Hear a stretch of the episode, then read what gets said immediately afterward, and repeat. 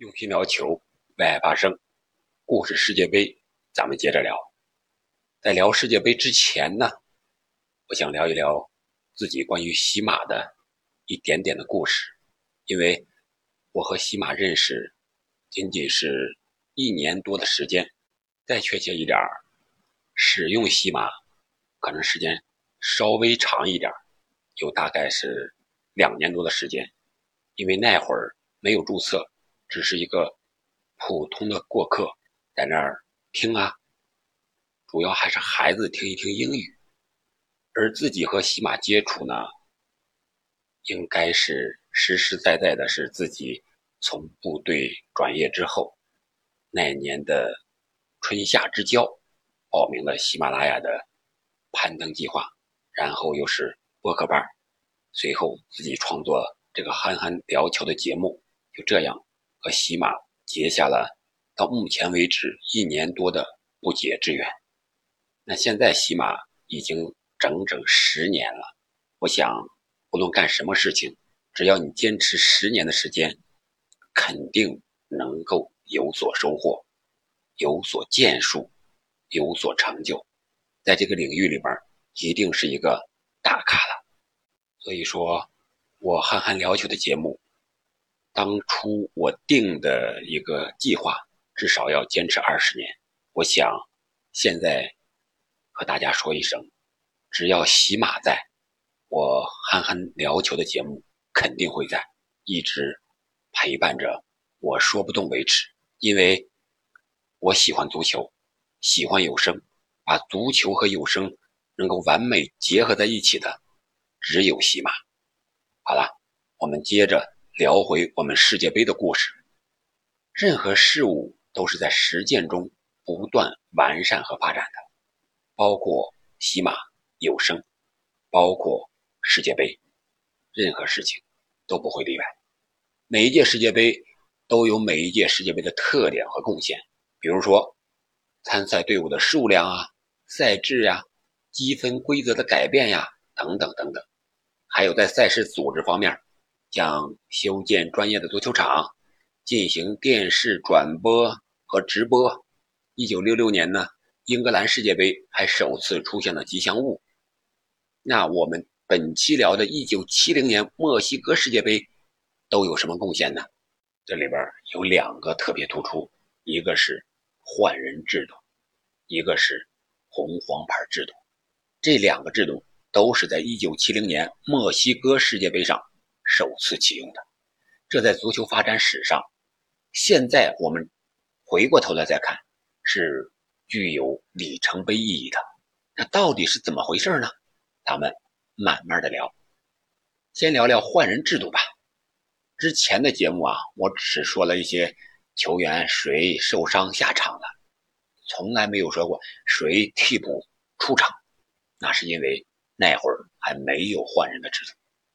大家都知道啊，本赛季开始，英超正式实施五换制。之前呢，是由于疫情影响，各大联赛，当然也包括英超在内，都短暂的实施过五换制。二零二零年疫情期间，为了降低球员的训练和比赛的强度，五换制最早是在德甲实施的，随后意甲也官宣效仿德甲实施五换制的决定。在这里给大家透露一个我个人的小秘密啊，其实我在十几年之前呀，早就说过，换人制度的改革一定要改了，不能总是三个人了，啊，比如说加时赛可以多换一个人呀，只不过没有说五个人这么具体。当然了，咱们作为普通球迷，这个声音也还是太渺小了，别人听不见。好在现在实施了五换制。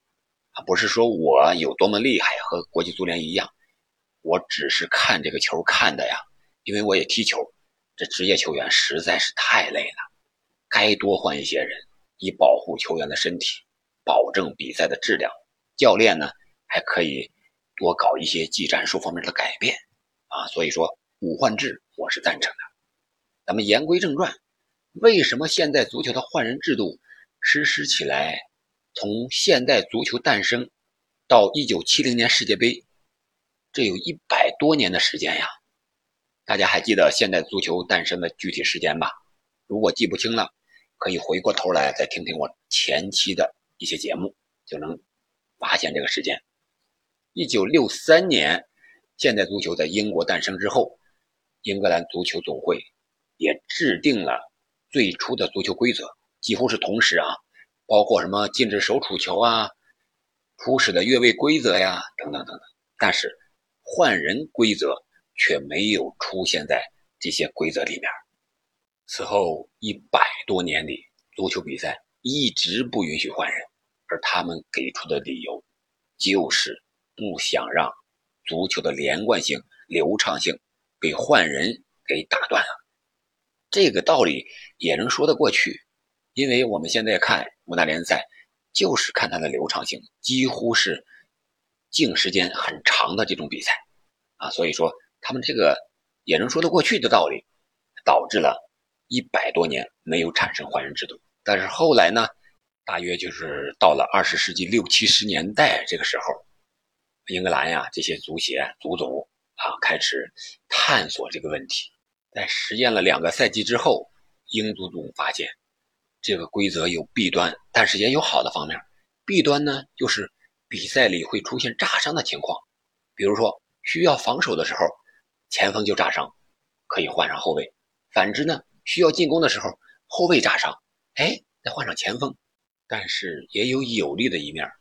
哎，那就是换人呢，能够使得足球战术更加丰富了，足球比赛看点更多了，教练有更多的调整人员的空间了，所以英足总就顺应了这个时代的潮流，做出了换人不再拘泥伤员的原则，可以调整任何球员，但那会儿名额仍然是只有一个。此后，这项规则很快在全世界普及了，可见这个是万众瞩目。万众期待的一种制度，但是英格兰是足球的发源地，现代足球，所以说他们还是非常重要的，而且他们掌握着国际足联这些规则制定上的话语权。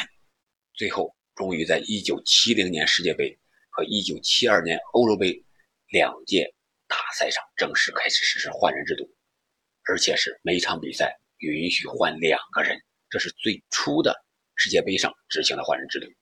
此后呢，这个规则继续得到完善和发展。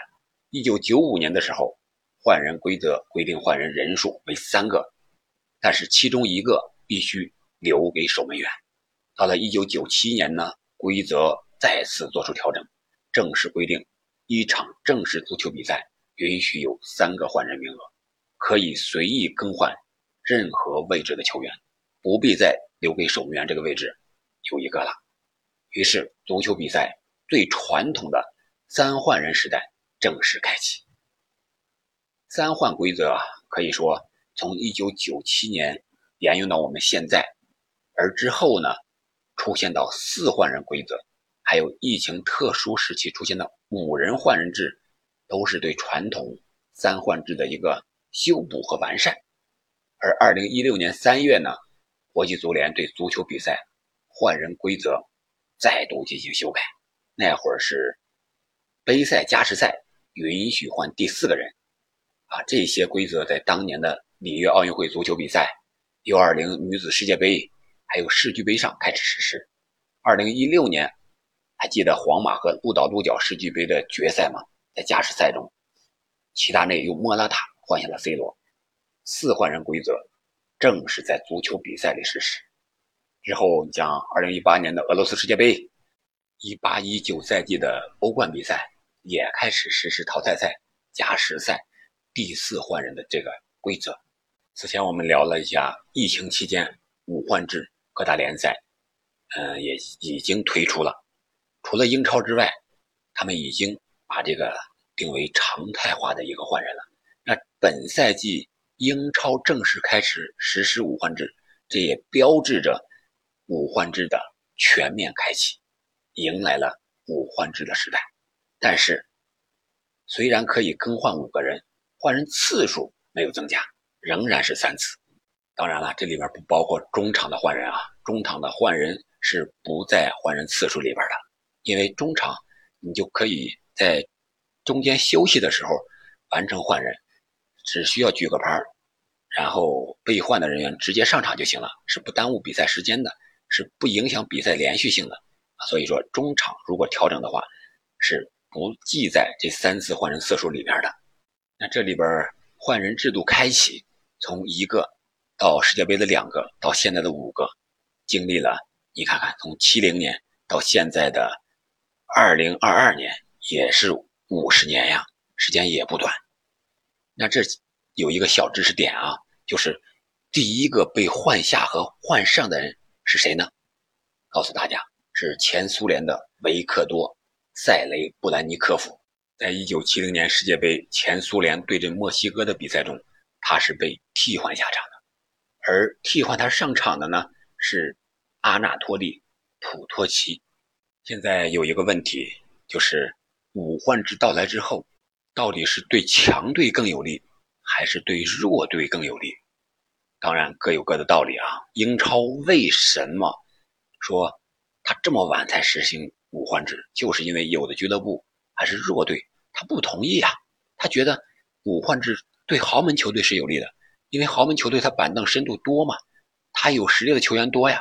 他换上五个人，他的实力不打折扣，而弱队呢相对来说就少一些，但是。也有的强队认为，因为弱队他防守需要体力，而需要体力有体力的球员就很多了，所以说不会影响弱队的实力，反而对弱队会更有利。他始终能够保持场上充沛的体力啊，所以说这个到底对谁更有利，可以在评论区发留言讨论一下。以后有机会呢，咱们专门做一期关于五人制。换人的这么一个一期节目，因为这个需要实践的检验，看看英超里边弱队还是强队，通过五人换人把成绩提升的更好。那接下来咱们就聊聊这个红黄牌制度。之前节目中我提过一嘴啊，红黄牌的发明是英格兰的裁判阿什顿。那他是怎么发明的呢？这里边还有点小故事。一九六二年智利世界杯，我们知道阿什顿是执法了那场圣地亚哥之战，就是智利和意大利的比赛。那场比赛，大家可以回过头来听听我的节目。那仗打的是为什么叫之战呢？啊，就和打仗一样，一模一样的。所以说他就有了心理阴影了。这怎么才能避免这些球员在场上过度的滥用武力呢？这时间过了七八年。这个时候呀，阿什顿已经成长为了国际足联的裁判委员会的主席了。所以说，在有一次偶然的机会，让他发明了红黄牌。我们都知道，一九六二年他执法比赛的时候，那时候足球比赛裁判手里没有红黄牌吧，只能通过语言或者手势对球员做出警告和判罚。然而呢，参加国际足球比赛的。都是很多来自不同国家的队伍，语言又各不相同，这就导致说话这个做手势啊，有些人听不懂，也看不明白啊。因此那个时候，经常是因为裁判语言和手势不同而产生误会和矛盾。这持续了这就好长时间了，几十年过去了。到了1966年世界杯的比赛的时候，英格兰和阿根廷在四分之一决赛就相遇了，因为两个国家的争端。就是由来已久的嘛，所以在场上呀，这球员动作就非常大。但是裁判警告之后呢，还是做出很大的动作，因为他们不知道自己到底被裁判警告过了没有，依然是动作非常的粗野，这就导致了这场比赛最后差点变成又一场圣地亚哥之战，险些酿成大祸。而当时的英格兰的球员，我们知道他的核心查尔顿，在赛后通过阅读报纸。啊，才得知自己在对阿根廷的比赛之中被记名警告了。于是他向世界杯的这个委员会查询，是不是有这么回事啊？你看这个时候，也是英格兰人的这个阿什顿就有点坐不住了。哎呀，我这国家球员受辱了，来向裁判委员会咨询，这成何体统呀？对不对？这有碍我的工作呀。于是乎，他就把这个事儿挂在心上了。啊，有一天他开车。从这个球场回家的途中，在等红绿灯的时候，他就灵光一现，感觉，哎，这红灯和黄灯的信号，这用在球场上，弄个红黄牌不是挺好吗？你看看这灵光一现，是不是让大家想到了牛顿这个苹果砸在了牛顿的脑袋上？哎，发现了万有引力定律。他呢，等了红绿灯，发现了足球世界的红黄牌。你说这个贡献，对于足球世界来讲，不异于万有引力定律呀。所以说，没事咱们也等等红绿灯，没事在苹果树下多站一站啊。开个玩笑，如果你要真想有所成就，你还得几十年在研究这个东西啊，知道是怎么回事你才能借着一种偶然的因素发明了它。其实是积淀了很长时间一种积累的结果，只不过这个东西是一个引子而已。于是乎，他就利用自己是。国际足联裁判委员会主席的身份，就打了一份建议和报告，就给国际足联。最后，在他的强力推动下，这红黄牌制度就开始实施了。具体时间是一九七零年世界杯。巧合的是啊，你说这个东西无巧不成书，真是巧。第一个吃到黄牌的也是前苏联的球员，叫洛夫切夫，他是第一个吃黄牌的世界杯。球员，而第一个吃红牌的呢，是四年后联邦德国的世界杯上，智利队的一个球员叫卡斯泽里。你看啊，我们现在看足球比赛，裁判啊掏红黄牌很自然，是吧？觉得就应该这样，就应该有这样的规则。但是他的发明却是经过了很长时间啊，需要大家一个聪明才智贡献到一块儿，所以说这个足球的规则才不断的完善的。啊，他的这一发明应该说是对足球运动做出了非常突出的贡献。红黄牌制度呢，非常有效的规范了球员的行为。啊，这一制度也一直沿用到现在。啊，现在这个全世界的足球比赛中，裁判的口袋里一定都会准备一张红牌和一张黄牌。然而，这个红黄牌啊，直到1992年才正式立为了足球比赛裁判员的一个。指定的装备，之前那到底怎么用呢？可能是裁判员自己找个小卡片其实啊，这个阿什顿当时给国际足联的建议还不止这一项，还有其他的，比如说裁判要穿黑白色的衣服，专门的裁判服，这样以示裁判的威严。你看看我们为什么叫裁判黑衣法官，是从这儿来的，也是阿什顿发明的。你说这个人还是非常厉害的。值得铭记的啊，可惜啊，这个裁判服到了九四年美国世界杯以后啊，就被五颜六色的这个裁判，你看现在红的、黄的、绿的，什么颜色都有了。但是我们还叫他黑衣法官。他们穿不同颜色的服装呢，只是因为这个足球比赛里啊，双方这个颜色太多了，也有黑色的啊，所以说为了避免冲突，裁判这个颜色啊，服装的颜色啊有所改变。然后还有就是。呃，为了这个边旗呀，呃，两个巡边员，呃，更有效的和主裁判沟通，使用这个红黄两色的巡边员用旗，还有就是在裁判上设立第四官员制度。现在我们都知道，下面有一个第四官员在那儿监督，还有这个换人呀，啊，起到这些一定的作用。主裁判受伤了，或者由于什么特殊的原因无法吹比赛了，第四官员可以上去替补。所以说，这个这些制度啊，都是非常非常对足球发展有很大的促进作用的。他的这次建议啊，可以说给足球运动带来了一次历史性的飞跃。那我们就得了解一下，记住这个阿什顿这个人。他是一九一五年出生于英格兰的艾塞克斯郡的科尔切斯特。他的本职工作呢，原本是一个教师，但是二战期间呢，他参加了。英国皇家炮兵的部队，并且到过亚洲的战场，军衔为中校。这军衔可不一样啊！阿什顿在二战期间啊，就在军队中执法过足球的比赛。一九四九年呢，他成为了一名优秀的巡边员，那会儿还不叫边裁。在主裁了一九六三年的英格兰的足总杯决赛之后呢，他不再执法英格兰国内的比赛，而是执法到世界杯，在世界杯上一点点的发展。这个。他的故事我们就知道了。他随后发明了这个红黄牌等一系列制度。随后呢，阿什顿是于二零零一年十月二十三日去世，享年八十六岁。像这样的人，我们应该记住他，他们为足球做出了非常突出的贡献。足球不光是踢球的，一些制度的完善也需要裁判员呀、其他的官员呀、工作人员去一点点的完善。